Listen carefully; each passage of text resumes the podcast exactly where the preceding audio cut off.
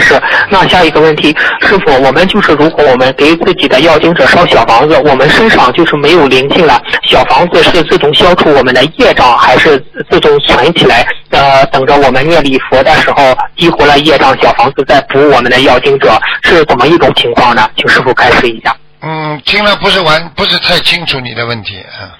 啊啊，是这样的，就是小房子，如果我没有灵性，我给我的要经者烧小房子，啊是自动消是自动消除业障吗？如果没有灵性啊，明白，就是说，当你没有业障的时候，没有灵性，没有要经者，没有要经者的时候，他就消你业障。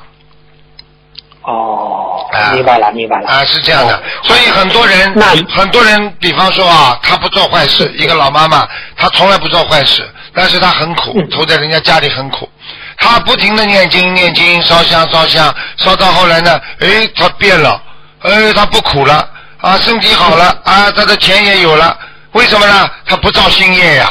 那么念出来这么多的经文到哪里去了呢？消掉他的旧业，所以他改变他现在的生活状态了呀。哦，是自动消业是是吗？如果没有灵性，当然自动，当然自动啊。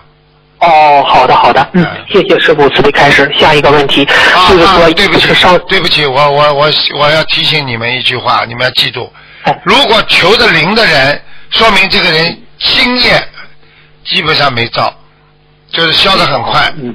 除了那种业障送的不得了的人，求了不灵，其实也灵，只不过消的慢。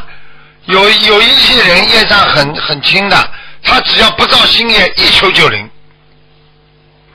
明白了吗？是是是。啊，就这样。明白了，明白了啊！好，谢谢师傅慈悲开示。